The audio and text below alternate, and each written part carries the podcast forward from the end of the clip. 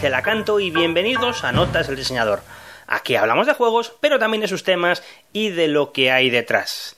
Hoy tenemos un programa típico, programa histórico y luego hablaremos de un juego, pero antes un agradecimiento, o al menos una dedicatoria, porque el programa de hoy, hace mucho tiempo, pues un año, año y pico así, alguien me contactó, de vez en cuando me contacta alguna persona para proponerme hacer un programa sobre un tema, o hacer un programa sobre tal juego, o algo por el estilo. Y normalmente, pues lo que le respondo es que, no tengo el juego, porque yo normalmente no juego a novedades ni juego a cosas muy, muy conocidas, con lo que no, no, no puedo plantear ni siquiera el, hacerlo en un futuro.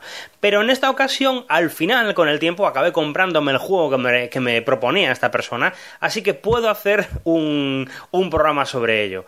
Eh, eso sí, no me acuerdo de cómo se llamaba, no me acuerdo ni siquiera quién era, pero fuera quien fuera, pues oye, que, este programa te, va dedicado para ti. Y dichos todos estos preámbulos, pues podemos comenzar con nuestro tema. Bien, en 1805 nace una persona, una persona que probablemente no suene de nada, llamada John Lloyd Stephens. John Lloyd Stephens es americano, nace poco después de la independencia y estudia, el tío es de buena familia, y estudia para abogado. Pero al final la abogacía pues no le acaba gustando y el tipo acaba metiéndose un poco en lo que más le gusta, que es la política y los negocios. Está metido en el politiqueo de, de los Estados, de los nacientes Estados Unidos. El problema también es que este tío se vea quejado de mala salud y yo a veces no, ya no sé muy bien cómo funciona esto, pero eh, en el siglo XIX, cuando alguien estaba quejado de mala salud, eh, se iba de, viaje, se iba de viaje a Europa o se iba de viaje a sitios lejanos, con la excusa de que el, clima cálido le, mejoraría la salud. Muchas veces estas cosas que se dicen, yo creo que en realidad no era que el tío tuviera mala salud, sino que simplemente pues estaba aburrido o deprimido o lo que fuera y prefería irse de viaje. Pero el caso es que Lloyd Stephens se va a la zona de Oriente Medio, se va a Palestina, se va a Egipto y se dedica a escribir correspondencia. Correspondencia que estaba muy bien escrita, que era muy divertida, aunque lo que sus amigos le proponen publicarlo. los libros de Lloyd Stephen, los libros de viajes sobre, sus viajes a aquellos sitios, acaban siendo bastante populares en Estados Unidos. Tan populares que al tipo le acaban poniéndole el sobrenombre de, del viajero americano. Y con eso el tipo se va labrando una reputación. Y allí, en Egipto y en Palestina, es donde acaba conociendo también a una persona que será importante para él y que le acompañará en futuros viajes. Esa persona es Frederick Catherwood. Frederick Catherwood era inglés y era un ilustrador y era ilustrador que trabajaba para la prensa. En aquellos tiempos, hablamos de principios, mediados del siglo XIX, pues la prensa escrita ya era una industria naciente pero la fotografía todavía no estaba tan desarrollada como lo estaría posteriormente, con lo que era muy habitual que muchos periódicos mandaran a ilustradores a lugares remotos, a lugares monumentales, para que hicieran fidelignas reproducciones, eh, dibujos de los monumentos o las estelas o las cosas que se podían encontrar ahí. Eh, Frederick Catterbook se dedicaba un poco a eso. Lloyd Stephens acaba volviendo a Estados Unidos y sigue metiéndose pues en los politiqueos típicos en los que estaba. Eh, se le propone como embajador en Holanda, pero al final pues no consigue los apoyos necesarios y se queda en Estados Unidos. Y es porque él prestaba el apoyo a una persona que todavía no estaba en el poder, que era el futuro presidente Martin Van Buren. Pero cuando Martin Van Buren es elegido, al final a él le acaban dando un cargo a medida de lo que pedía acaba nombrándolo embajador, no en Holanda, sino embajador en la naciente República Centroamericana. Esto igual tampoco suena demasiado. En el momento que los latinoamericanos se independizan de los españoles, pues uno de los países que han caído en el olvido y que nacieron en aquellos tiempos era la República Centroamericana, que no era otra cosa que la agrupación de todos los pequeños estados que hay desde México hasta Colombia, pues Guatemala, Honduras, El Salvador, Panamá, con el tiempo, esa gente pues acaba cayendo en una guerra civil y acaban independizándose los unos de los otros para formar los actuales estados. Bueno, pues Lloyd Stephens fue, era el embajador de Estados Unidos en aquel momento en que ocurrían todas estas guerras. Un momento, como podéis imaginaros, interesante para ser embajador en un sitio como ese. ¿Y qué es lo primero que hace Lloyd Stephens al llegar a Centroamérica? Eh, pues uno se puede imaginar eh, irse a la fiesta de sociedad, eh, que le presenten a la viuda Fulgencia, andar a mangonear apoyos por aquí y por allá, firmar contratos comerciales. No, Nada de eso. Lo que hizo Lloyd Stephen fue llamar a su amigo, Frederick Catherwood, y juntos empezaron a planificar una expedición para perderse en el medio de la selva de Centroamérica. ¿Por qué demonios alguien lo nombran embajador y se mete en el medio de la selva? Bueno, la explicación es bastante curiosa. Eh, resulta que esto de, ser embajador en, Centroamérica era una cortina de humo. En realidad, eh, eh, Lloyd Stephen iba para dos cosas. La primera, para empezar a asegurarse eh, Frederick Catherwood era ingeniero ferroviario, eh, para empezar a asegurarse el cómo Estados Unidos podía empezar a hacer una ruta que uniera eh, Centroamérica de un lado al otro, para empezar a hacer lo que más adelante sería el canal de Panamá. En aquellos tiempos los británicos dominaban el, el, traslado de barcos, bueno, de barcos no, de mercancías, entre un lado y otro del canal, pero los americanos querían montar un ferrocarril ahí. Así que el, eh, Lloyd Stephens lo que iba era a buscar los mejores terrenos para poder hacer eso. Pero además había otra razón, una razón de índole personal, y es que había un rumor, un rumor bastante persistente, de que metidas en la selva de Centroamérica había las ruinas de una antigua civilización, sepultada por la selva, olvidada de la mano de Dios. No es que no se conociera que ahí había unas ruinas, pero no había ninguna infraestructura para ir a visitarlas ni nada por el estilo, ni se sabía bien el alcance o qué había habido ahí. Humboldt, el geógrafo, se había pasado por allí y había comentado algo unas pirámides. Había fuentes coloniales españolas, pero eran cosas muy antiguas y difíciles de consultar y no siempre demasiado fiables. Y luego había habido también algunos oficiales ingleses, medio españoles, que habían participado en la Guerra de Independencia de Centroamérica y que comentaban que mientras montaban su hacienda se habían encontrado ciudades en la jungla o pirámides en la jungla. Eh, no sabían bien exactamente qué es lo que había ahí y las teorías de lo más extraña y peregrinas que había sobre esas ciudades decían que como eran ciudades monumentales, lo más probable es que la hubieran construido los griegos o los egipcios, que hacían también pirámides, o la tribu perdida de Israel. No se sabía bien qué es lo que había. Así que eh, Lloyd Stephens y Cathwood se fueron a certificarlo. Y no penséis en esto como una expedición del siglo XIX con cientos de porteadores. Eran ellos dos, era un guía eran unas cuantas mulas y contaban con la inestimable ayuda de un mapa que sabían a, ciencia cierta que era bastante inexacto. Así que esos dos tíos se pasaron los siguientes años de su vida perdidos en la jungla de, de Yucatán, en la jungla de Centroamérica, buscando esas ruinas. Y lo que encontraron les dejó absolutamente anonadados, porque no se encontraron unas ruinas y les costara encontrar unas ruinas, eh, o que encontraran solo unas ruinas. Les encontraron muchísimas ruinas, centros urbanos, pirámides, templos, de todo. Lo que les llevó a pensar que no es que ahí hubiera eh, unas pirámides en la jungla, es que ahí tenía que haber vivido toda una civilización de gente que por alguna razón ya no existían. Y por la razón que fuera, estas personas abandonaron estos centros urbanos y no siguieron viviendo en ellos. Y los españoles no los conquistaron y fundaron ciudades en esos centros urbanos, como pudo ocurrir con Ciudad de México. Cuando volvieron a Estados Unidos, eh, Lloyd Stephen publicó un libro con todo su viaje eh, por Yucatán. Y ese libro tuvo mucho éxito. Eh, no, no, se puede decir que esta gente descubriera a los mayas, pero sí que popularizó la historia de que ahí había algo eh, para el público americano y para el público mundial en general. Y sobre todo también cuenta con, mucho apoyo y con, mucho mérito las ilustraciones de Catherwood. Catherwood usaba una técnica que no solamente es que dibujara, utilizaba una cosa que se llama eh, la cámara lucidia, que es una especie de antecesor de la fotografía, que lo que hacía era proyectar lo que tú estabas viendo en un cristal con lo cual el dibujante podía tener una imagen tridimensional de una forma plana, lo que le ayudaba un poco a, dibujarla. Bueno, las ilustraciones de Catherwood son fantasiosas, le mete mucha historia por detrás, pero también son bastante precisas y cautivaron la imaginación de todo el mundo. Por supuesto, de Stephen pues eh, no siguió eh, estudiando a los mayas el resto de su vida. Él era un aventurero bastante diletante. Lo nombraron vicepresidente de una empresa de ferrocarriles en Centroamérica, estuvo viviendo, haciendo sus rollos de política y tanto él como Catherwood acabaron muriendo jóvenes, no por ninguna maldición de los mayas, sino porque llevaba una vida bastante aventurera y con el trajín pues las cosas se rompen. Pero hay que reconocerle otro mérito adicional a Frank Lloyd Stephen, y es que fue la primera persona que seriamente empezó a plantear la idea de que los que habían construido esas pirámides, los que habían montado todo el tinglao ese, los que habían construido esos centros urbanos, eran las mismas personas que seguían viviendo en esa zona muchos años después, los indígenas autóctonos.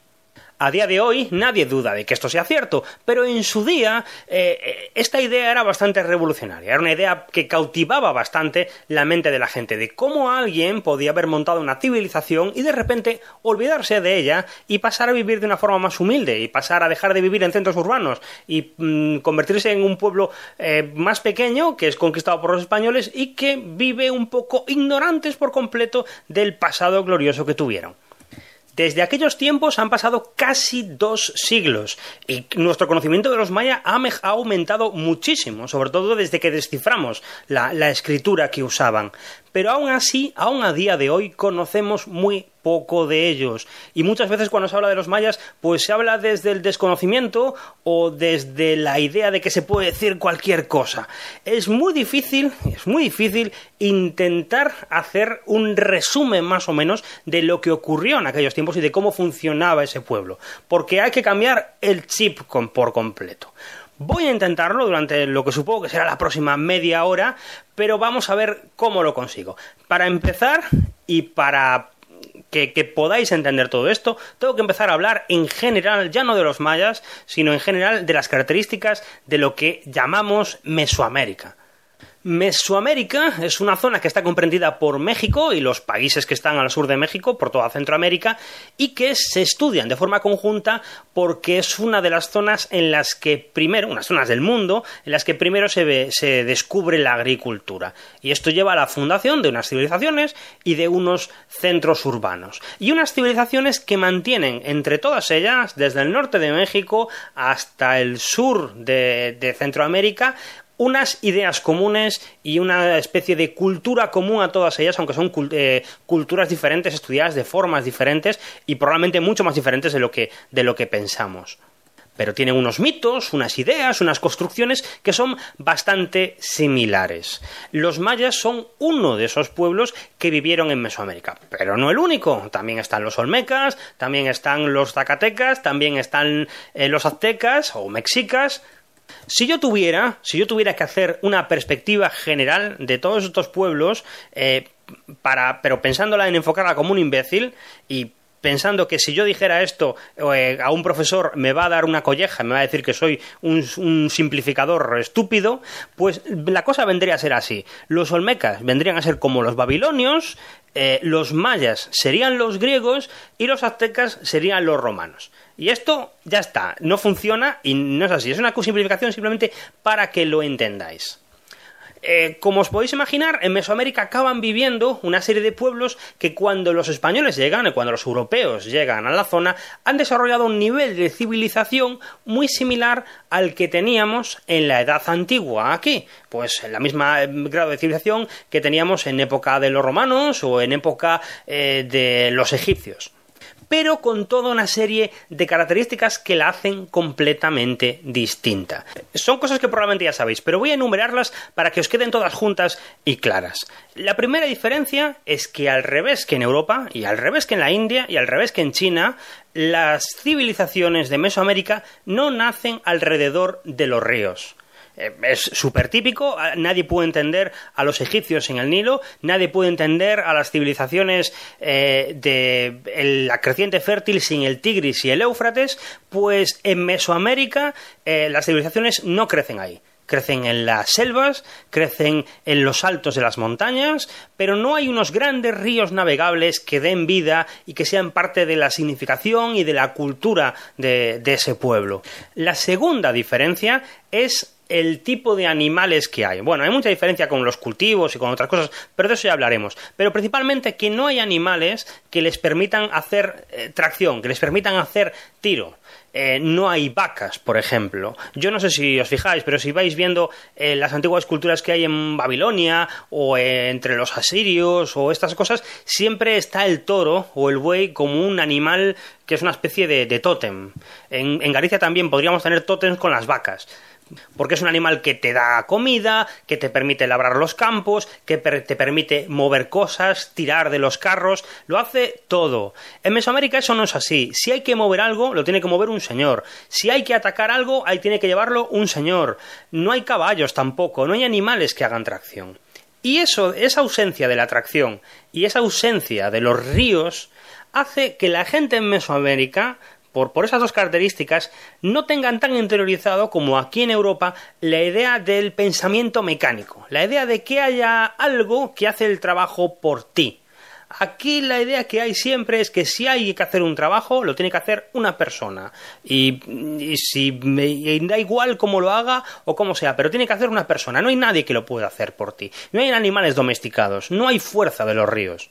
Una tercera característica, más obvia todavía, será el hecho de que nunca llegan a descubrir los metales. Eh, ya sabéis lo importante que es para las civilizaciones antiguas los metales. De hecho, incluso clasificamos cronológicamente las edades de la época antigua por si es la edad del cobre o la del bronce o la del hierro. Bueno, pues en Mesoamérica nunca se llegan a descubrir los metales. Y la última característica que hace diferente a Mesoamérica es la ausencia de comunicación entre todas estas civilizaciones. E, es decir, em, en Europa o en, o en, la India o en diferentes sitios sí que hay una comunicación grande entre diferentes zonas. Está el Mediterráneo, que favorece la comunicación entre diferentes sitios, y además, una cosa que suele comentar, comenta Jared Diamond en, en sus libros, es la diferencia entre el eje norte-sur y el eje este-oeste. Si uno viaja por Europa, pues más o menos entre, yo qué sé, entre Galicia y Bulgaria, pues no hay una gran diferencia eh, climática o de aspectos.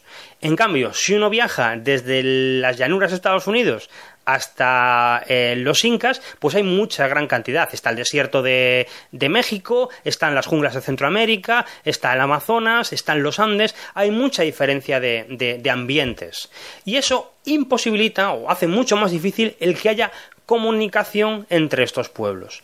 El Caribe, que es el gran mar que hay, no funciona como un mar tranquilo en el que la gente pueda eh, establecer relaciones comerciales con otros pueblos, como ocurre con el Mediterráneo. Y como decía al principio, tampoco hay grandes ríos navegables que ayuden a que esta comunicación sea más fluida pues evidentemente había comercio entre las diferentes civilizaciones, pero no había un comercio como podía haber en Eurasia entre los chinos y los romanos o entre diferentes, entre diferentes civilizaciones. Era un comercio más local, más pequeño.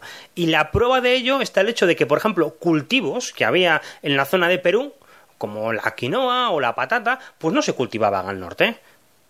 Estas características pues te ayudan a entender un poco por qué el desarrollo cultural de, la zona de Mesoamérica fue diferente al de Eurasia y por qué crecieron de una manera distinta. Pero es que además su mundo cultural y su mundo de valores o su mundo de creencias es absolutamente diferente. Y además nos cuesta mucho entenderlo porque no tenemos registros exactamente de cómo era. Ojo, que esto nos pasaría también en Europa, en la época antigua. Eh, hay pueblos enteros que nosotros nunca hubiéramos conocido si no fuera porque otros escribieron sobre ellos. Eh, pues los romanos escribieron sobre los pueblos de Britania. Si no hubiera sido por ellos, nunca hubiéramos sabido cómo eran o cómo se llamaban o cómo se denominaban. Pues en América no nos pasa eso. Y curiosamente, sí que existían registros escritos, y sí que había una población, una civilización que tenía un lenguaje y que había escrito eh, su literatura, sus valores y sus vivencias. Y esa civilización eran los mayas. Pero por unas razones que ya os contaré más tarde, todos esos registros escritos se perdieron en la noche de los tiempos. Con lo cual, cuando tenemos que afrontar la idea de entender el pensamiento de un maya o de un azteca, nos volvemos tarumbas porque no lo entendemos.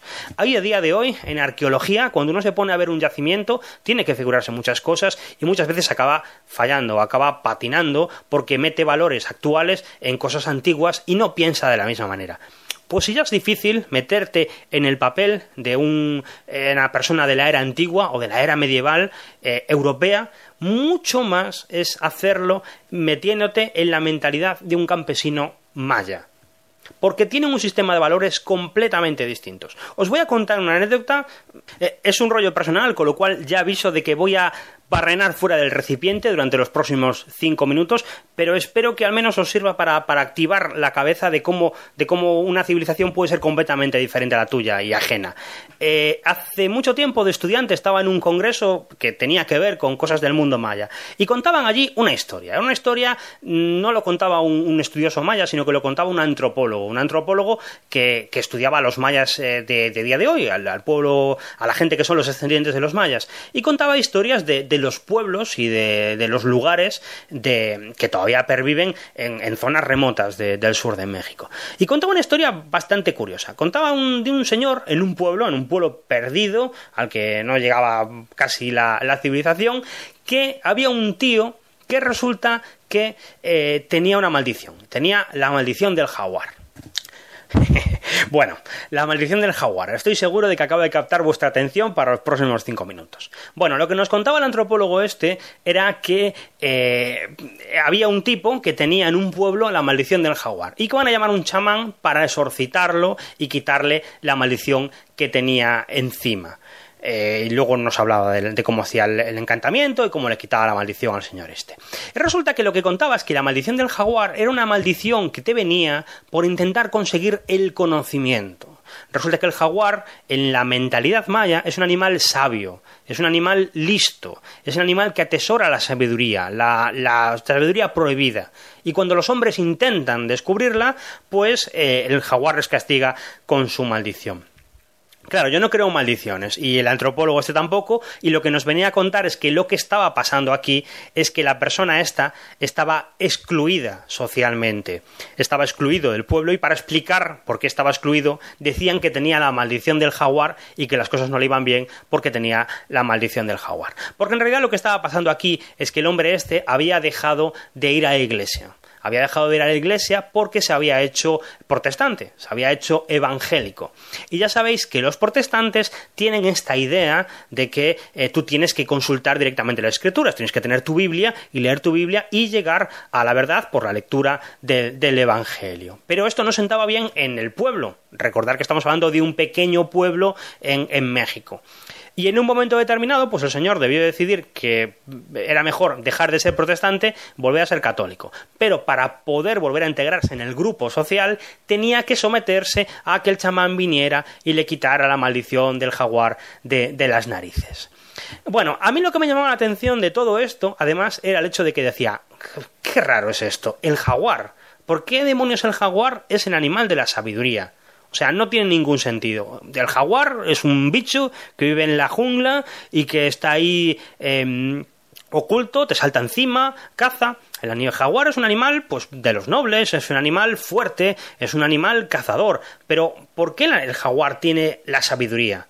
Aquí en Europa, por ejemplo, de forma también arbitraria, la sabiduría la tienen los búhos. Y un maya nos podría decir, ¿por qué demonios va a ser sabio un tipo que es un bicho que vive de noche y que se come ratones? Bueno, pues para nosotros el búho es sabio y ya está. Pues para los mayas el jaguar era sabio. Y entonces el arqueólogo, el antropólogo nos seguía hablando de toda esta historia y en el medio hablaba de que el jaguar, el animal de la sabiduría, porque el jaguar, para la mentalidad maya, era un animal que estaba escrito. Y claro, ahí en ese momento fue cuando mi mente hizo claca. Ostras, ahora lo entiendo, está escrito, el jaguar está escrito, porque si habéis visto alguna vez cómo son las escrituras antiguas de los mayas, eh, no las de los glifos escritos en piedra, sino las de los códices, las que están dibujadas, pues vais a ver que son como una especie de puntitos con ilustraciones dentro, y que la piel del jaguar se parece mucho a las ilustraciones que, de, los, de los glifos de los mayas. Entonces, claro, ahí todo encaja, es perfecto. Los mayas eh, creen que el jaguar es sabio porque el, jaguar está escrito. El jaguar es un animal que tiene eh, dibujadas letras en su cuerpo. Y claro, yo no sé a vosotros, a lo mejor a vosotros os parece una gilipollez, pero a mí me hizo cambiar por completo de perspectiva y darme cuenta de que por, muy relativista cultural que sea, por muy mucha abstracción que pueda hacer, hacer, en ningún momento puedo pensar que controlo una cultura o que puedo ponerme en su lugar. Porque tiene unas cosas de valores y unas cosas de, de, cosas del día a día que se escapan por completo de la eh, norma a la que yo estoy acostumbrado. Y si ya es difícil para mí meterme en la mentalidad de un campesino maya a día de hoy, meterme en la mentalidad de un campesino maya de la época clásica es absolutamente imposible. O puedo pretender que lo sé y puedo excavar arqueología, pero muchas veces todo se va a ver eh, supeditado a lo que yo pienso más de lo que realmente pensaban esas personas. Yo no me fío de lo que me puede decir un experto que lleve toda su vida excavando eh, ruinas mayas, porque probablemente su perspectiva va a estar contaminada por ciertos por cientos de cosas. Y si yo no me fío de lo que dice un experto, mucho menos me voy a fiar de lo que me diga un soplapolla sobre el fin del mundo o sobre los astronautas que están escritos en las paredes de no sé qué palacio. Ya sabéis que aquí me gusta daros una versión sincrética y accesible de las cosas y que sea más o menos narrativa. Pero en el caso de los mayas es muy difícil encontrar algo así. Es verdaderamente difícil. Y eso es porque desconocemos muchas cosas y no podemos dar una versión eh, sincrética y accesible. Si uno se pone a buscar información de los mayas, lo que va a encontrar son muchísimos datos, muchísimos datos apabullantes, de una cosa, de la otra, de la otra, de la otra, eh, muchas excavaciones, muchos eh, estudios separados, pero nos falta una perspectiva general de las cosas. Y eso es porque no lo sabemos. Y en nuestro mundo, a día de hoy, nos cuesta mucho reconocer que no sabemos algo. Y lo que preferimos hacer es apabullar con datos.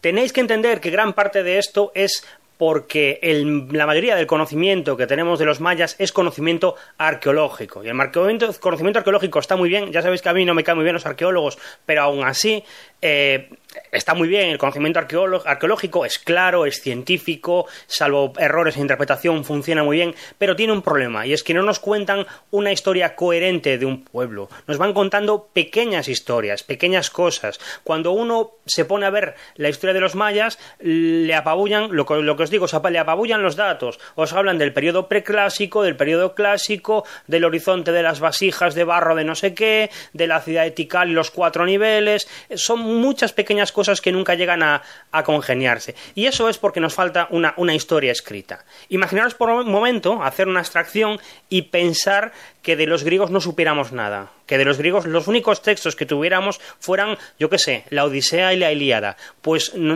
hablaríamos de los griegos, hablaríamos de los niveles del Partenón, del periodo clásico, de que hacían colonias y se extendieron por todo el Mediterráneo y lo dominaban y tenían un imperio. Nos faltarían muchísimos datos. Pues con los mayas nos pasa un poco lo mismo. Si los datos de los mayas y los textos de los mayas hubieran sobrevivido, hoy en día no hablaríamos del clásico, del preclásico y tonterías de estas. Hablaríamos de cosas que molarían mucho más. Hablaríamos eh, de la liga de eh, luchando contra la Liga de las Serpientes Negras, eh, de los 25 Zolkins de sangre y fuego que vinieron después de la muerte de Pakal III, del periodo de oro de Chichen Itza y de cómo casi consiguieron llegar a unificar el Yucatán, pero que al final se perdió todo por una revuelta de esclavos de toda una serie de historias parciales y eh, que, pero que nos iban a enseñar cómo pensaban esa gente que entendían el mundo, que eso es lo que nos falla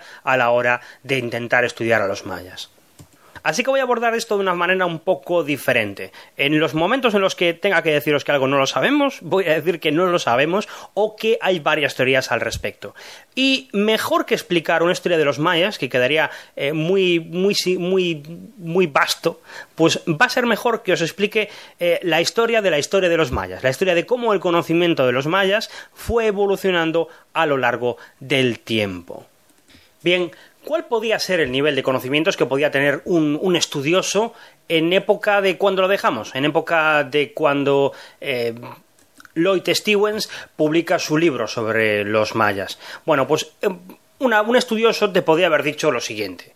Los mayas son una civilización de Mesoamérica que vivían en la zona de la península de Yucatán. La, península de Yucatán es esa especie de pequeño bulto que le sale a México al, sur de todo. Y, no me resisto a deciros, por cierto, que la península de Yucatán, el nombre de Yucatán es un nombre maya, y según cuentan, hay varias teorías al respecto, pero según cuenta Hernán Cortés, y es la teoría más aceptada, eh, Yucatán en maya significa no te entiendo, porque parece ser que cuando el primer explorador llegó allí, estuvo preguntando a la gente cómo se llamaba ese lugar y lo que le dijeron era Yucatán, no te entiendo.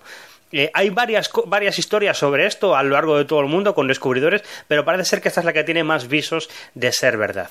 Bueno, pues los mayas vivían en la zona de la, de la península de Yucatán y vivían en dos zonas claramente diferenciadas. Las tierras bajas del norte, que es la zona de la península propiamente dicho, y las tierras altas del sur. Las tierras altas porque sabéis que la cordillera, que son las rocosas y después pasan a ser los Andes en el sur, también pasa por Centroamérica. Bueno, pues en ese momento, en la parte sur de Yucatán, hay unas zonas altas. Y los mayas vivían tanto en unas como en las otras.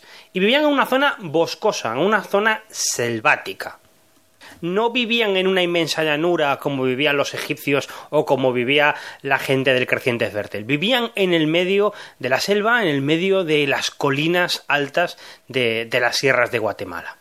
Bien, los mayas eran un pueblo de Mesoamérica y que eh, habían, eran muy parecidos al resto de pueblos que existían. Existía un pueblo anterior, que se llamaban los Olmecas, que parece ser que son los que inventaron gran parte de, las innovaciones científicas que se descubrieron en Mesoamérica.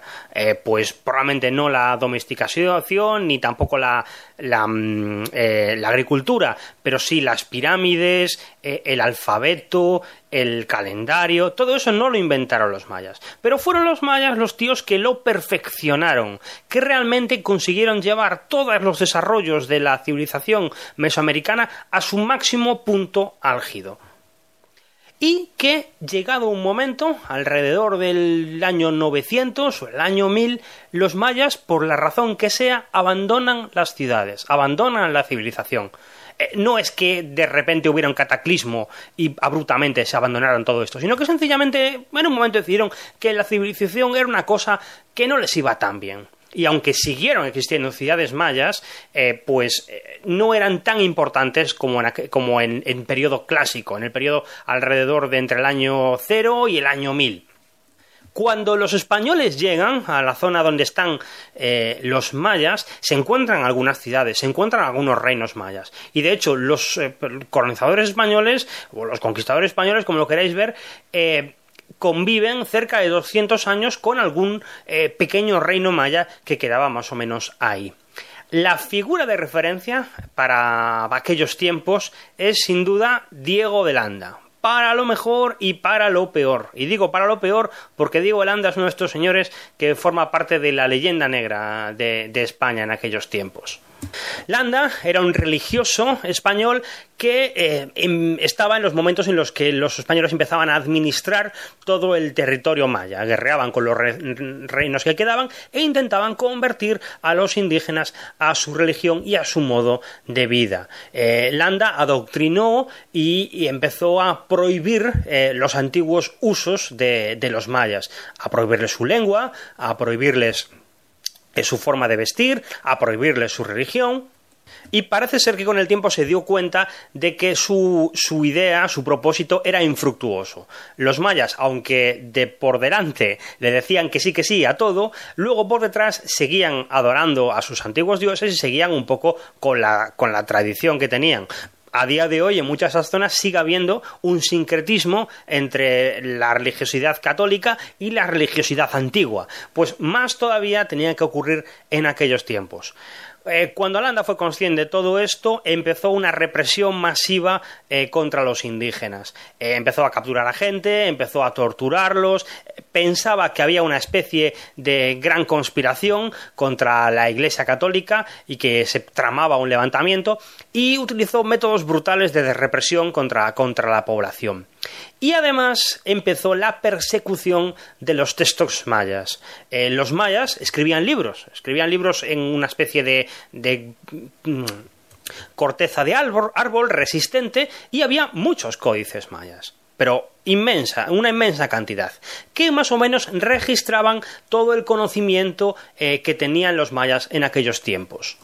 Pero desconocemos exactamente qué demonios decían aquellos códices. Porque Landa empezó también, junto con su campaña de represión de, los mayas, a buscar todos los ídolos y todos los códices que podía encontrar y quemarlos inmediatamente. Organizaba quemas masivas en, la, en la iglesia en la que estaba destinado Tan represivos eran los métodos de Landa, para que os hagáis una idea, que acabó teniendo que volver a España y siendo enjuiciado eh, por abuso de poder en, el territorio de, Yucatán. Eh, tuvo una especie de, juicio en España, pero ya sabéis cómo eran aquellos tiempos. Eh, si eras religioso, te juzgaban un tribunal religioso y al final Landa salió inocente del juicio. Y mientras estaba encerrado, mientras estaba encerrado en, en España, se dedicó a escribir toda eh, la historia de lo que había eh, intentado hacer en Yucatán para intentar un poco exonerarse, explicar cuáles eran sus motivos. Hay que ver un poco la, perspectiva de, Landa en, su momento. El, tío estaba, era un momento en el que no existía el concepto de relativismo cultural, nada por el estilo, y tú tenías la idea de que tenías que convertir a esa gente y cuando lo hacías estabas haciendo algo bueno. Y además, no nos olvidemos que los señores estos practicaban sacrificios humanos y tenían una serie de costumbres que a los ojos de Landa parecían absolutamente eh, desagradables. Bueno, pero de todas formas el caso es que tras el juicio eh, los mayas no se libran de Landa. Es más, sale reforzado y lo nombran obispo de Yucatán donde pasará el resto de su vida continuando con su labor de erradicar las costumbres de los mayas. Pero por otra parte, Landa tiene su parte positiva, y es que así como buscaba acabar con las costumbres de los, mayas, y fue el tipo que más contribuyó a su desaparición en aquellos años, probablemente, también fue el tipo que ayudó que a día de hoy se conozcan más o menos. Porque mientras luchaba contra ellas, las registraba sistemáticamente en sus libros. Eh, muchas veces aquellos que combaten los pecados son los que dejan un registro más específico de las cosas que estaban eh, prohibidas muchas veces con una minuciosidad que no se esperan los propios pecadores. Bueno, pues eh, Landa, además de registrar las costumbres de los mayas dentro de su limitada perspectiva, también nos legó una cosa increíble, que es un alfabeto para que pudiéramos entender los códices de los mayas. Lo que pasa es que el alfabeto de Landa no tenía sentido. Él intentó, de alguna manera, hablar con la gente que todavía entendía y escribía en maya y podía leer el maya, todos los jeroglíficos, todos los códices, y que le hiciera una traslación al castellano para poder comunicarse con los mayas en su propia lengua y hacer que eh, de alguna manera eh, poder extender la palabra de Dios más fácilmente si lo hacía en el idioma original. Pero algo falló en la comunicación y el alfabeto de Landa no se sostiene. Hay algunos glifos que son parecidos, pero durante mucho tiempo fue un misterio porque realmente no tenía ningún sentido ni servía para interpretar eh, ya no los códices, sino las escrituras que podías encontrar en, grabadas en las paredes. Lo que sí nos dejó Landa y es de gran utilidad es también una explicación de cómo funcionaba el calendario de los mayas, así como una relación de cómo son los meses y qué símbolos eh, tenían. Y eso nos fue de bastante utilidad porque resulta que a la destrucción esta de, de los españoles solo sobrevivieron tres códices. Bueno, en realidad hay cuatro, pero hay uno que se duda que realmente sea auténtico. Y estos tres códices nos hablan principalmente de astrología, del calendario y de las festividades. De los muchos códices que nos podían haber contado millones de cosas, eh, genealogías, historias, historias de otras eh, civilizaciones, em, eh, viajes, cualquier historia, solo sobrevivieron tres libros que nos hablan de astrología y del calendario. Y ahora me vais a permitir hacer un pequeño inciso para hablar sobre cómo funciona el maldito calendario de los mayas, porque estoy hasta las narices de escuchar sobre, plapolleces sobre el fin del mundo o sobre el enigmático calendario o sobre las connotaciones o sobre las historias varias del calendario maya. Vamos a intentar explicar el calendario maya en cinco minutos y que se os quede más o menos claro. Bien, una cosa que se dice siempre cuando te hablan de, los mayas y del calendario maya es que te dicen que los mayas tenían la concepción de que el tiempo era circular. Y esto mola mogollón, ¿no? Suena, suena Super Matrix. ¡Uy, el tiempo es circular! ¡Cómo mola! Bueno, vamos a ver. Nosotros también usamos el tiempo circular. Vamos a, lo que pasa es que lo usamos de una manera muy limitada.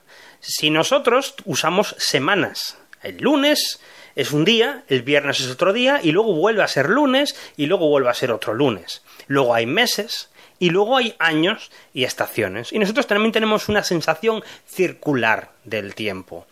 Y nosotros también tenemos días buenos o días malos según cómo vayan cayendo. Si yo a vosotros os digo qué vais a hacer el eh, viernes 3 de agosto del año que viene. Pues probablemente no lo sepáis, pero estáis más o menos, tenéis una percepción de que va a ser un día bueno. Va a ser un día bueno porque es agosto, es posible que estéis de vacaciones, hará solcito, me podré ir a la terraza, tomar unas cervezas, lo que sea. Si yo os digo que vais a hacer el lunes eh, 8 de febrero, pues vais a decir, pues vaya mierda, el lunes tengo que volver a trabajar y está en invierno y seguramente esté lloviendo y igual tengo un catarro, va a ser un día muy malo. Nosotros también tenemos una percepción circular del tiempo. Lo que pasa es que los mayas hacían esto, pero a lo bestia. Los mayas utilizaban dos calendarios simultáneamente y eran dos calendarios que eran circulares, que empezaban y acababan y que tenían eh, diferentes periodos de tiempo. Existía un calendario corto, un calendario sagrado que era conocido como el Zolkin que Zolkin es una palabra que suena muy bonita, pero que no es una palabra maya. Eso es un, neologismo que alguien eh, ha utilizado recientemente, pero no sabemos cómo le llamaban eh, los mayas. Bueno, pues el Zolkin era el calendario corto, era un calendario de 260 días. En el Zolkin había 20 nombres para los días y las semanas eran del 1 al 13. Y la gracia es que se iban encajando unos dentro de los otros. Es decir, pues el primer día era, yo qué sé, conejo, conejo 1, luego serpiente 2. Cuando llegabas al 13 volvías a empezar, pero como quedaban todavía eh, siete nombres más, pues había que encajarlos dentro de los números. Y al final nunca acababan de encajar bien.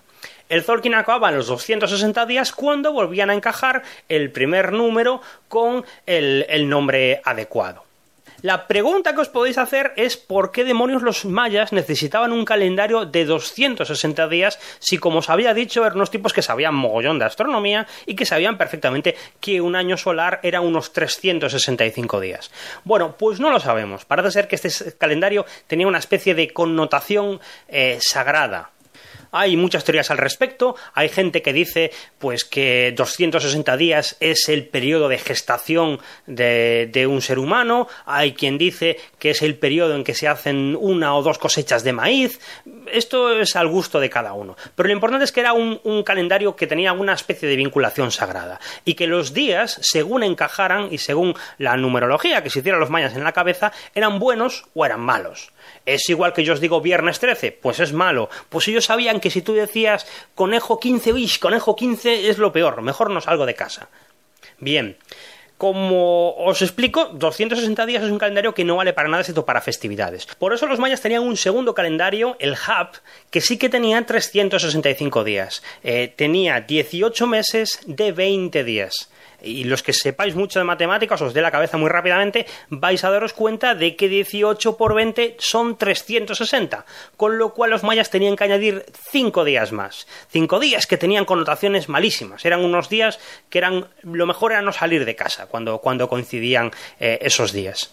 Lo que desconocían los mayas es el concepto que tenemos nosotros en el calendario gregoriano de que los años no son exactamente de 365 días, sino de 365 días y un poquito, con lo cual eh, no tenían años bisiestos ni nada por el estilo y el calendario maya se había ido desactualizando con el tiempo y ya no encajaba del todo perfectamente con las estaciones. Bueno, pues el caso es que esos dos calendarios, el Zolkin de 260 y el Hub de 365, operaban los dos a la vez. De manera que si tú querías dar una fecha, tenías que dar la fecha en Zolkin y en Hub, en las dos denominaciones y eso daba una cábala inmensa de posibilidades de días buenos y días malos. Y como los mayas eran unos señores que tenían una casta sacerdotal que se dedicaba a adivinar el futuro y adivinar el tal, tendrían sus historias complicadísimas en la cabeza de si este día era bueno porque cuadraba en conejo, pero era uno de los cinco días malos y era un día de tal y entonces tú naciste ese día y, te va a ir bien las cosas. Todas estas historias que nosotros podemos tener. Ahora bien, lo que termina de liar la cosa es que eh, el Zolkin y el Hub se sincronizaban cada 52 años. Cada 52 vueltas del Hub. Con lo que para ellos una medición de la vida de una persona eran 52 años y no les hacía falta un calendario más para el día a día, porque 52 años solía ser lo que vivía cualquier persona o lo que podía llegar a vivir. Vamos, que lo que quiero decir es que tú no vas a vivir más de 104 años, entonces como muchísimo ibas a ver dos vueltas del calendario, pero nunca más. Te valía perfectamente para el día a día. Y si tú eras un campesino o un sacerdote, pues con eso te llegaba porque nunca te iban a interesar lo que había ocurrido en tiempos remotos. Pero resulta que a los mayas les gustaba dejar inscripciones de su pasado glorioso. Les gustaba dejar inscripciones en, las, escalinatas de, los, de los templos o en las estelas o donde fuera. Y para hacer esas inscripciones no les valía ni el Zolkin ni el Hub, porque 52 años era un periodo muy corto.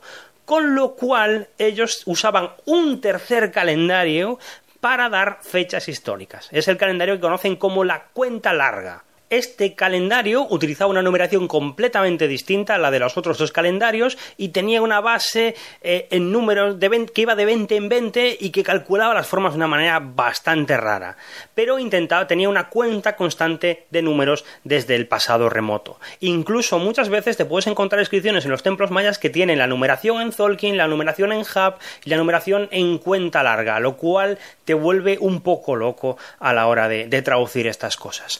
Bien, eh, para los mayas, además, eh, aleatoriamente, igual que nosotros decidimos que nuestro calendario empieza eh, en el momento del nacimiento de Cristo, en el año cero, pero que es, una descripción, simplemente pues pusimos esa fecha, pues para ellos empezaba en el año 3000 y pico. Eso sí, no tenemos absolutamente ni idea de qué significaba el año 3000 y pico. Si era la creación del mundo, o el nacimiento de alguien, de un profeta, o era la creación de las ciudades, o el primer campo de maíz. Y llegado un momento, eh, el último registro histórico que tenemos de los códices decía que acababa en el 2012. Pero esto no quiere decir que los mayas pensaran que el mundo fuera a terminar en ese preciso momento, sino que era simplemente el único eh, el tiempo que habían llegado a calcular en el futuro, al menos en los registros históricos a los que nosotros hemos tenido acceso. Esto es como si mañana vienen los extraterrestres y me cogen a mí eh, mis apuntes de matemática y dicen qué imbéciles eran los tipos estos que solo sabían que el número pi era 314 y no se pusieron a calcular más decimales. Bien, espero que por lo menos esto os haya valido y que la próxima vez que os venga un tipo a hablar del tiempo circular y las historias místicas de los mayas, pues por lo menos poder responderle que era una cosa mucho más accesible. La gran mayoría de la población de los mayas no tenía acceso a este calendario, porque tenían una casta sacerdotal que se dedicaba a hacer un sistema súper complicado y y que vivía de ello, vivía del cuento, ellos no trabajaban en el campo, entonces tenían que justificarse su sustento con elaborar un sistema así de complejo y en el que había variantes, horóscopos, ideas, días faustos, días infaustos y todo esto. Bien, el estado de la cuestión, volviendo a encaminarnos, eh, ya en el siglo XIX, en los momentos después ya del libro de Lloyd Stephen, es que el siglo XIX y la primera mitad del XX son los grandes eh, momentos de la arqueología de los mayas. Hay mucho trabajo, hay mucho trabajo por hacer. Para empezar, hay que ir allí y limpiar de maleza eh, todos los palacios mayas que estaban sepultados por, por, la jungla. Y eso se va haciendo durante los primeros años. Y también hay una inmensa voluntad y un inmenso trabajo de intentar transcribir todos los glifos eh, en papel o en fotografía para poder examinarlos con calma en, en, los laboratorios. Porque la idea era intentar descubrir cuál era el código de los mayas, que era lo que nos intentaban decir en aquellas inscripciones, porque eso podía ser tanto una cosa como podía ser otra, y nadie tenía muy claro de si realmente era un lenguaje o qué era eso que estaba ahí escrito. Estábamos casi seguros de que era un lenguaje porque eh, españoles contemporáneos hablaban de gente que leía ese lenguaje o que cogía los códices y los podía leer. Lo que no sabíamos era exactamente qué era el lenguaje maya, porque podían ser simplemente glifos que nos contaran imágenes o podían contar sensaciones, pero mm, eh, no sabíamos si realmente era un lenguaje articulado o qué demonios era lo que había ahí a colación de todo lo que contaba antes sobre la gente que mete sus propias ideas dentro de las percepciones, en muchas transcripciones las hizo un señor francés que eh, estaba obsesionado con la idea de que los mayas venían de la zona de Mesopotamia. Y entonces, eh, cuando dibujaba los glifos de los mayas, eh, no seguía una metodología muy precisa y a veces metía un elefante, metía una cosa que no tenía ningún sentido por el medio. Aparte de los mexicanos, que les queda muy cerca, los grandes estudiosos del mundo maya son sin duda los americanos, porque eh, es que realmente les queda muy cerca. Eh, solamente uno tiene que coger un avión, plantarse en el medio de México, conducir un par de horas de carretera y ya está en los grandes sitios de los mayas. Bien, pero como os decía, aparte de la limpieza, aparte de la arqueología, el gran reto era intentar descubrir qué nos decía en, aquel lenguaje. Y la gran, la gran figura de la primera mitad del siglo XX es un señor americano que se llama Eric Thompson. Y Eric Thompson eh, tenía su percepción de lo que él creía que tenían que ser los mayas. Le pasaba igual que en aquel programa que os hablaba de la arqueología y de la gente que acababa eh, metiendo sus propias ideas dentro de los yacimientos arqueológicos que tenía? Bueno, pues a Eric Thompson le pasaba un poco lo mismo.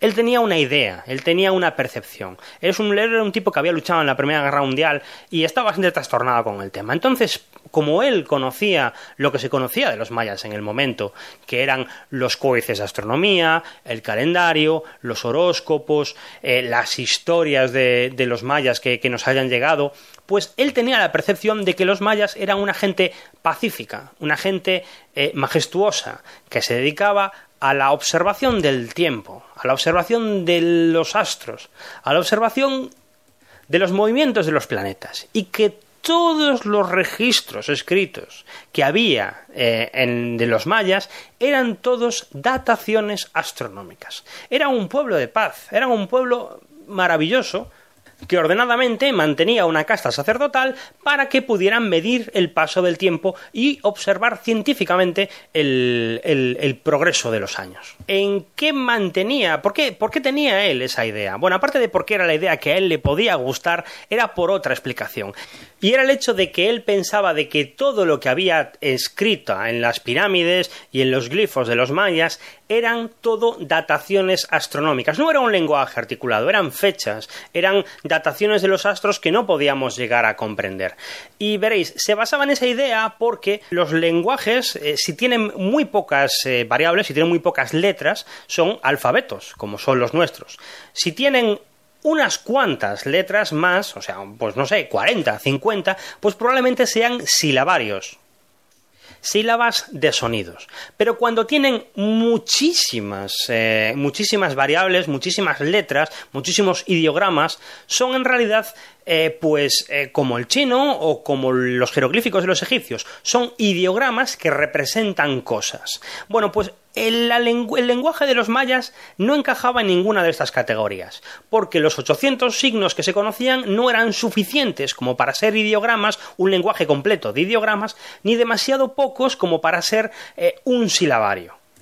Así que lo que sostenía Thomson es que los glifos de los mayas no eran un lenguaje articulado y complejo, sino que simplemente eran una forma de datar el tiempo de diferentes formas. Y que teníamos que seguir insistiendo e interpretar, conocíamos algunos símbolos, conocíamos que, era el oeste, que era el norte, que era el sur, y que con eso podíamos tener una idea aproximada de qué dataciones estaban haciendo los mayas en su tiempo. Mayormente los arqueólogos trabajaban con esta hipótesis de Thomson y era la idea más o menos que se tenía de los mayas en aquellos tiempos. La idea de que era un pueblo pacífico y la idea de que su lenguaje era limitado y de que había que seguir investigando todo lo que se pudiera. Pero he aquí que hay una persona que es el gran rival de Thomson en aquellos años y que empieza a despegar en los años posteriores a la Segunda Guerra Mundial. Eh, para mí, el héroe de esta historia, depende de cómo lo veáis vosotros, desde luego, héroe de la Unión Soviética, hablamos de Yuri Valentinovich Nosorov. Nosorov eh, cuenta la historia, cuenta la leyenda que él mismo cuenta, que durante la toma de Berlín él participaba, era, un observador de artillería del ejército rojo, pues eh, mientras entraba en Berlín eh, salvó unos cuantos libros que estaban a, punto de arder en una biblioteca en Berlín. Y esos libros que él salvó y que para él eran tan valiosos eran transcripciones de los códices mayas. Los códices mayas se guardaban en bibliotecas, una en Madrid, otra en París, otra en, medio de Alemania, y había muy pocas eh, versiones escritas de, esos códices. Bueno, pues eh, Yuri encontró esos, esos códices y los guardó como, como oro en paño. Y cuando volvió, cuando acabó la guerra, acabó sus estudios y se volvió a su ciudad, a San Petersburgo, donde eh, se decidió a romper el código de los mayas, intentar descubrir cuál era el lenguaje que había detrás de los mayas. Sus superiores, pues no acabaron de ver muy bien eh, esta idea, pero le dijeron que bueno, que él hiciera lo que, lo que quisiera eh, de, a su manera y que bueno, que a ver si conseguía algún resultado. Yuri era un tipo bastante raro. Si vosotros vais a ver fotografías de ellas, puse una ayer en Twitter porque no, no podía resistirme. Es un tipo que parece el malo de una película de James Bond. Tiene una cara ahí de cabreado y está siempre con su gato. Y eso es efectivamente lo que él hacía. Estaba metido en su estudio en San Petersburgo, bueno, en Leningrado de aquella, con su gato y dedicando todos los días de su vida a romper el código de los mayas. Y hay que entender una cosa, que es que estamos hablando del mundo después de la Guerra Fría. Y Yuri, pues no, teniendo un pasaporte soviético, no podía coger e irse a México a los sitios. Todo lo que hizo, lo hizo desde su gabinete, se lo hizo desde eh, su pequeña casa. Tampoco tenía acceso a congresos ni tenía acceso a las publicaciones más punteras sobre el tema. Y además ni siquiera era experto en maya, él era lingüista. Pero lo que él decía es que eso le dio una perspectiva fresca para empezar desde cero, de hacer borrón de cuenta nueva e intentar empezar de cero y se le ocurrió partir, al igual que habían partido eh, para descifrar los jeroglíficos egipcios de la pida Rosetta, que él podía partir del alfabeto que había escrito eh, Landa en su época, que había escrito Diego de Landa. Como os decía, el alfabeto ese no tenía demasiado sentido ni servía para interpretar las escrituras mayas, pero Nosorov decía que tenía que haber algo de verdad en él. E igual que la piedra roseta se utilizó para descifrar los jeroglíficos de los egipcios, él pensaba que partiendo del alfabeto de, de Landa se podía llegar a algún lado. La tesis de Nosorov era la siguiente. Los mayas utilizaban un silabario aunque tenían demasiado, aunque como os decía, tenían demasiados eh, glifos diferentes, como para que fuera un silabario, él pensaba que era un silabario. Y que eh, Landa, que era un señor de la Inquisición del siglo XVII, pues no se fue capaz de comunicarse y de entender el concepto de un silabario del escriba maya que le estaba transcribiendo el alfabeto no se entendían entre ellos. Y de hecho, hay incluso en uno de los escritos de, Landa, comenta que en algún momento el, Maya le dice que, ya no lo aguanta más y que, hay que parar, que está hasta las narices de, de estar copiando eso. Y él pensaba que no había comunicación entre ellos dos y que ese era el fallo que había.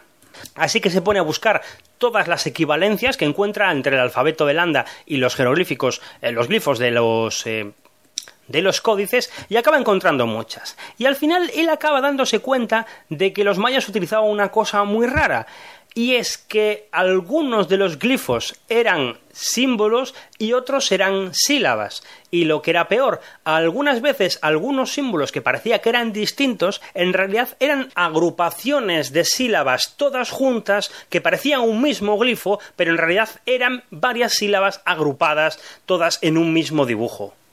Y al intentar leer las cosas de esa manera, buscando las equivalencias, conseguía más o menos hacer una transcripción más o menos adecuada de lo que estaban diciendo, y que tenía bastante sentido en relación con las imágenes de las estelas, por ejemplo.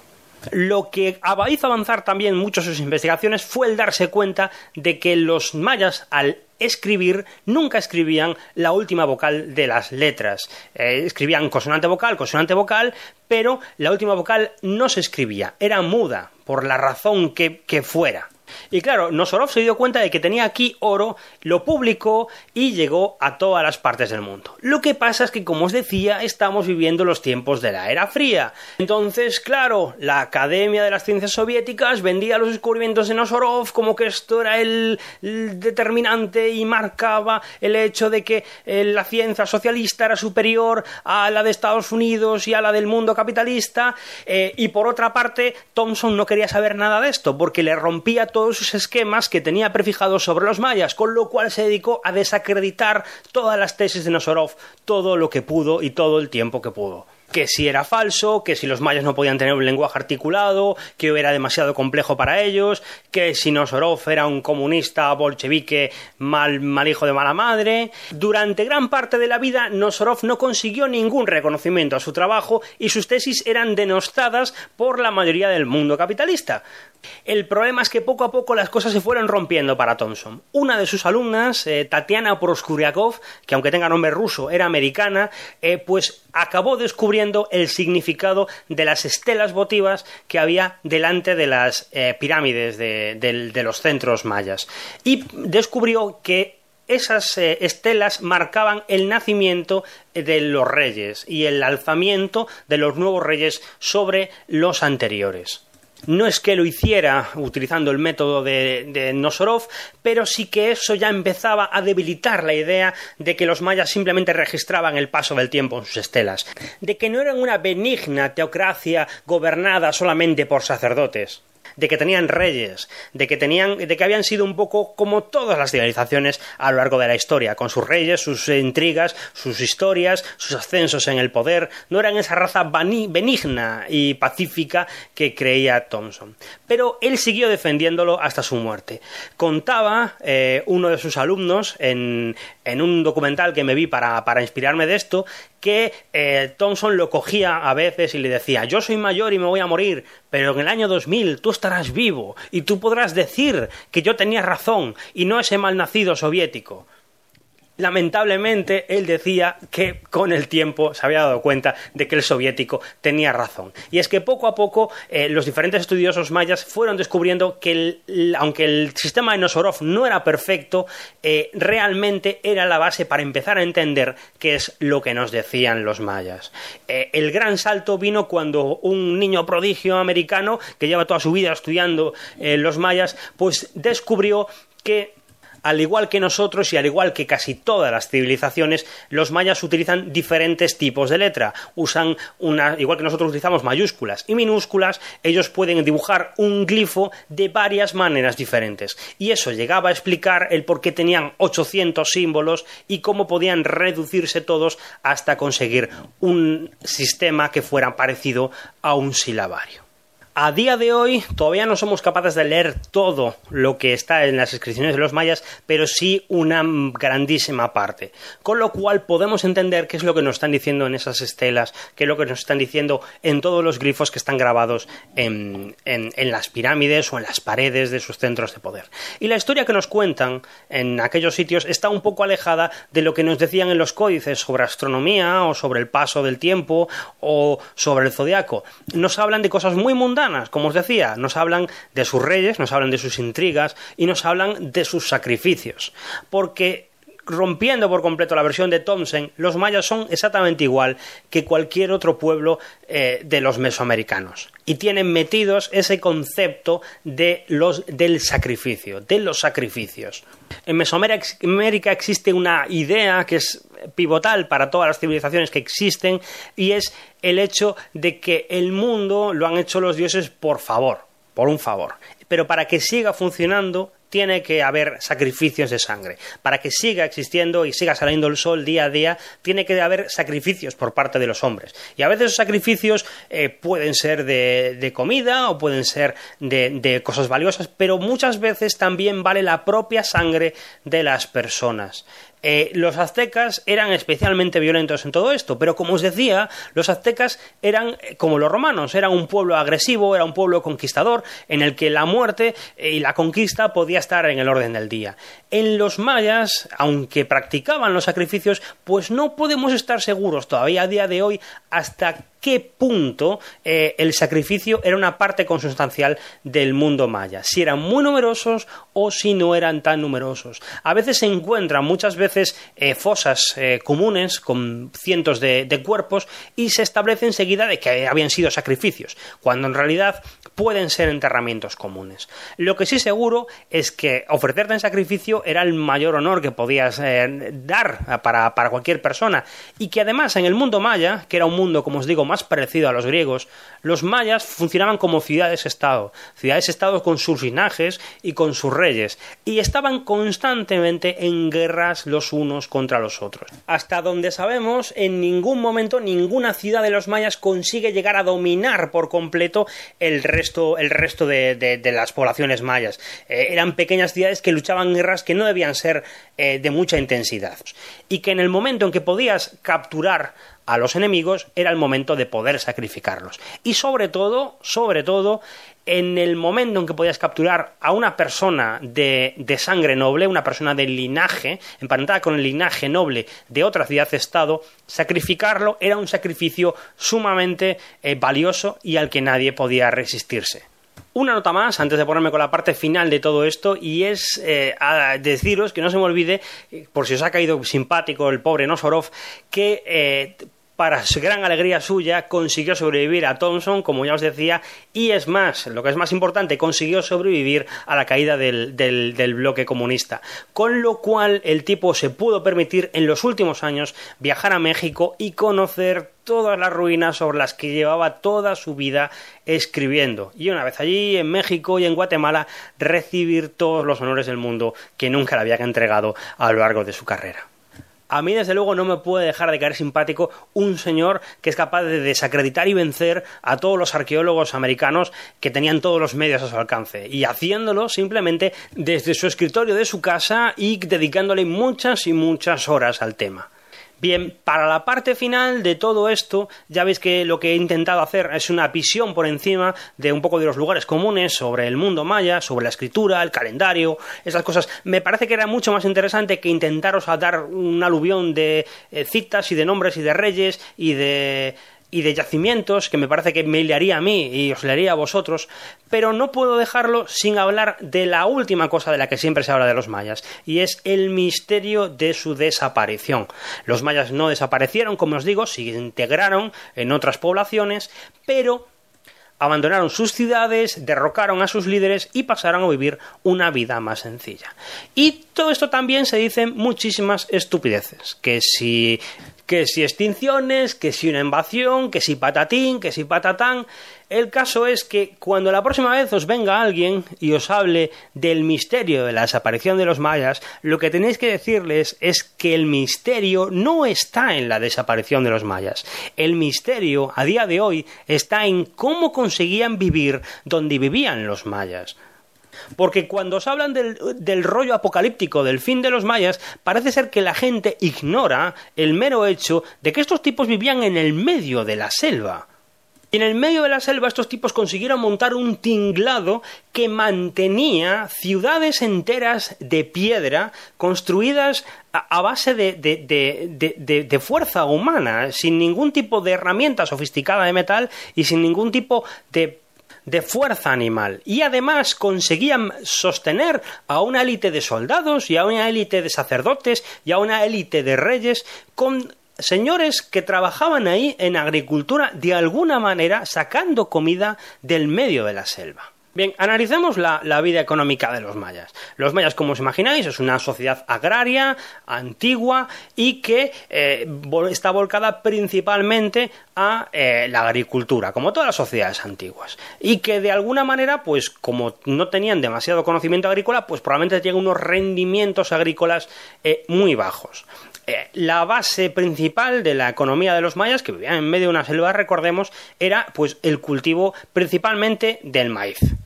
Eh, cultivaban otras cosas, cultivaban frijoles, cultivaban calabazas, cultivaban una serie de, productos agrícolas. Pero la estrella era el maíz, porque el maíz es mucho más adaptable, el maíz eh, tiene unos rendimientos agrarios más grandes y el maíz, eh, además, todos lo sabéis, si habéis comido maíz, el maíz llena mucho.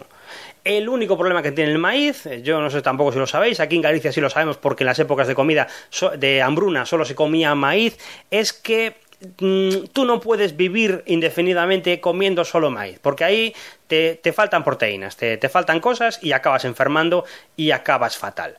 Entonces los mayas tenían que de alguna manera compensar su dieta con otras cosas. Sabemos que comían carne, que comían eh, pues eh, venado, que comían otro tipo de aves que podían cazar, utilizaban las abejas eh, para sacar miel, pero parece ser que la mayoría de la carne se la acaban comiendo los nobles estos de, los mayas. Esto por lo que nos dicen los yacimientos arqueológicos. Entonces la inmensa mayoría de la gente pues acababa comiendo eh, estas, eh, estos vegetales y acababa siendo muy dependiente de lo que nos de las lluvias que podían llegar a ocurrir en la zona de, Yucatán. Bien, durante mucho tiempo se pensaba que los mayas practicaban un tipo eh, muy rudimentario de agricultura, que es la agricultura de roza y quema que es la que se hace todavía en Australia y en varios sitios. Que es muy sencilla. Simplemente tú coges un trozo del bosque, lo quemas y eso es ceniza. Y la ceniza tiene un mogollón de abono y tú plantas encima de, la ceniza esa y todo crece estupendamente. Pero al cabo de unos años la tierra se va a la mierda y tienes que quemar otro trozo del bosque.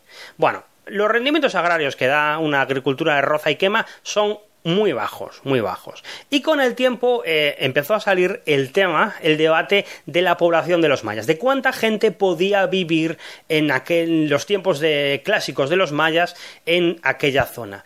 Y la verdad es que lo de las cifras de la población de los mayas es un tema que todavía está a debate. Si uno se va a un congreso de mayas, eh, de, estudiosos mayas, y les pregunta por la población que vivía, eh, que cuánta población vivía en, los reinos mayas clásicos, pues probablemente se iniciará una pelea. Vendría a ser lo mismo que si tú vas a un bar y preguntas si es mejor Cristiano o Messi.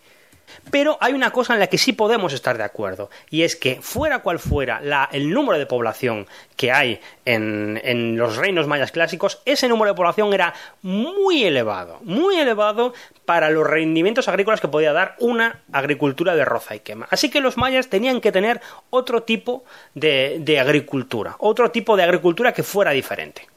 Se han encontrado restos de eh, de construcciones para favorecer la agricultura en las colinas de las tierras altas. Y suponemos que, al igual que los aztecas, que tenían una especie de eh, eh, supergranjas en las zonas altas de, de, México, pues ellos también tenían una especie de cosa parecida. Pero aún así parece ser que los rendimientos de esas colinas no daban para tanto. Y que los mayas tenían que tener algún tipo de, de producción agrícola que no ha podido sobrevivir al, al paso del tiempo y del cual no queda un registro arqueológico para que podamos certificarlo. Pero de alguna forma tenían que mantener toda esa población que tenían.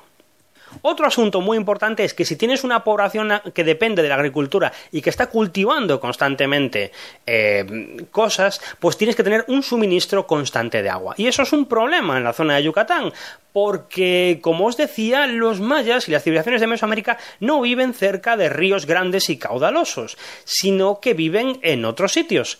Y aunque los mayas viven en una selva, no es una selva ecuatorial, de estas en las que llueve todos los días, sí o sí, sino que es una selva en la que hay una estación seca y una estación húmeda, en que hay veces que llueve mucho y otras que llueve poco. Y parece ser que había problemas para mantenerse en las cosechas de una, de una temporada para otra. Eh, el comportamiento aparte es muy curioso, porque resulta que en las tierras bajas del sur llueve menos pero en las tierras altas del norte llueve mucho más. Pero sin embargo, históricamente y en los yacimientos parece ser, por lo que sabemos, que los problemas de agua eran mucho mayores en el norte, donde llovía más, que en el sur, donde llovía menos. ¿Y por qué podía producirse eso? Bueno, pues se produce por el tipo de suelo que tienen los mayas en la, península de Yucatán. Resulta que los mayas, en, aquella zona de, de, Yucatán, tienen un tipo de suelo poroso por el cual el agua cae, pero se filtra y te olvidas de volverla a ver. Y a la vez, debajo de donde vivían los mayas, hay una gran cantidad de aguas subterráneas. Muchísimas aguas subterráneas, porque como os digo, es un suelo poroso y es un suelo que favorece el que se hagan grutas.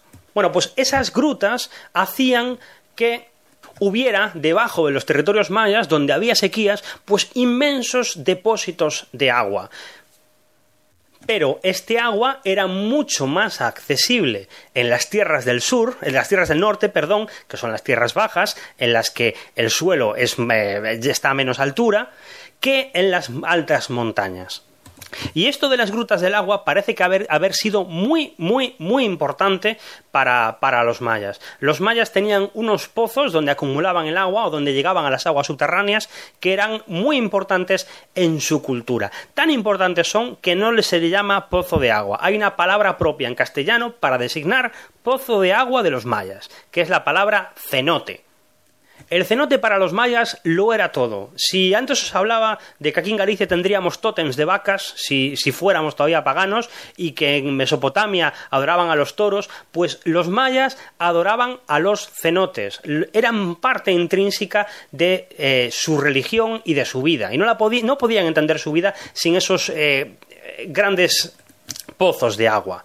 Eh, esos pozos de agua muchas veces eran incluso rituales y la gente se sacrificaba en ellos. Hay incluso eh, muchos registros de cenotes que se usan para sacrificios rituales o para arrojar prisioneros. Vete tú a saber por qué. O incluso simplemente que fuera un lugar de enterramiento.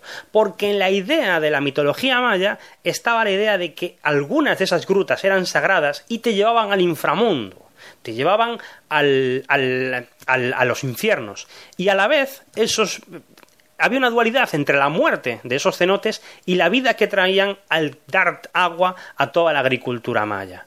Yo no sé si habéis visto la película esta del Mel Gibson de Apocalipto, pero en esa película eh, todo pueblo maya que se precie tiene que tener un cenote al lado. Y la esposa del protagonista, pues en un momento, al principio de la película, se cae en un cenote y se pasa toda la película metida ahí, agobiada, mientras está lloviendo, mientras el cenote se llena, mientras se va a ahogar.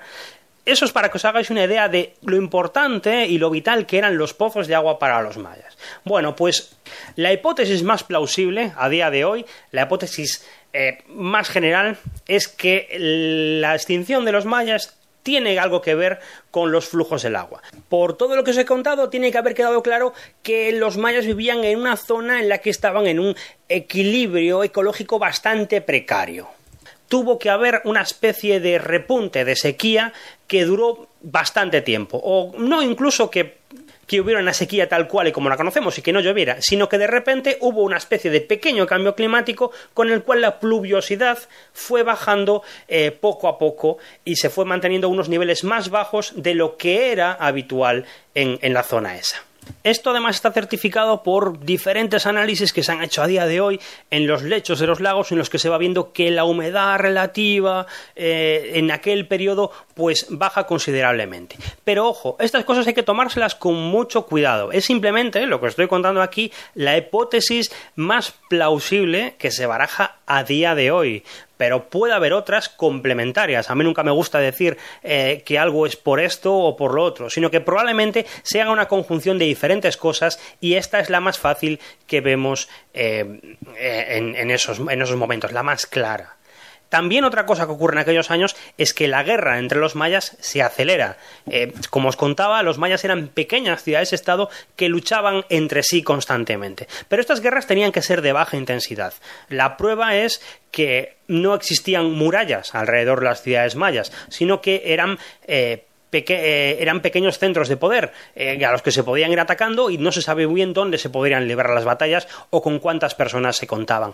El mundo maya nunca se unificó, como el mundo azteca. No había un gran centro de poder ni había un imperio, solo pequeñas ligas que a veces de vez en cuando se agrupaban entre, entre diferentes ciudades. Pero por la razón que fuera, eh, en los periodos anteriores al abandono de las ciudades, eh, este periodo de guerra se acelera y se hace más cruento.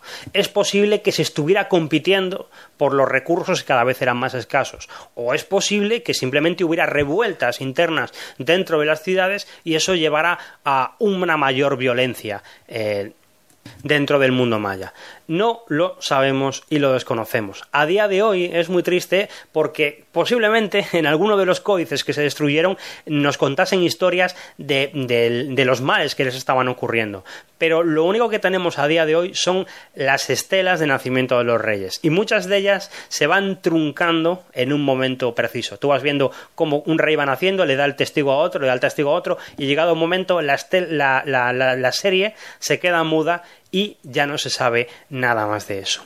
Es posible que, como os digo, en plan Matrix, igual que como los eh, mayas pensaban que el tiempo era circular, con el tiempo este periodo de decadencia hubiera sido superado y eh, los mayas pudieran vuelto a unificarse o hubieran vuelto a vivir en las ciudades. Pero eso nunca llegó a ocurrir, porque antes que eso acabaron llegando los españoles y estableciendo otro tipo diferente de civilización. El misterio de los mayas a día de hoy yo creo que siempre nos sigue fascinando tanto porque nuestra civilización nace siempre con la idea de que el progreso es perpetuo, de que cada vez vamos complicándonos más y avanzando más y no tenemos una idea de avance, declive y vuelta a avanzar otra vez, como si no hubiéramos sufrido una Edad Media, quiero decir. El caso de los mayas nos hace recordar que a veces las civilizaciones complejas y que han llevado existiendo durante miles de años, más de lo que existe eh, nuestra civilización, pues pueden dar la marcha atrás y pasar a vivir una vida más sencilla y detener el progreso. Y eso a día de hoy es una cosa que es como mirarnos en un espejo en el que no nos acaba de gustar el mirarnos.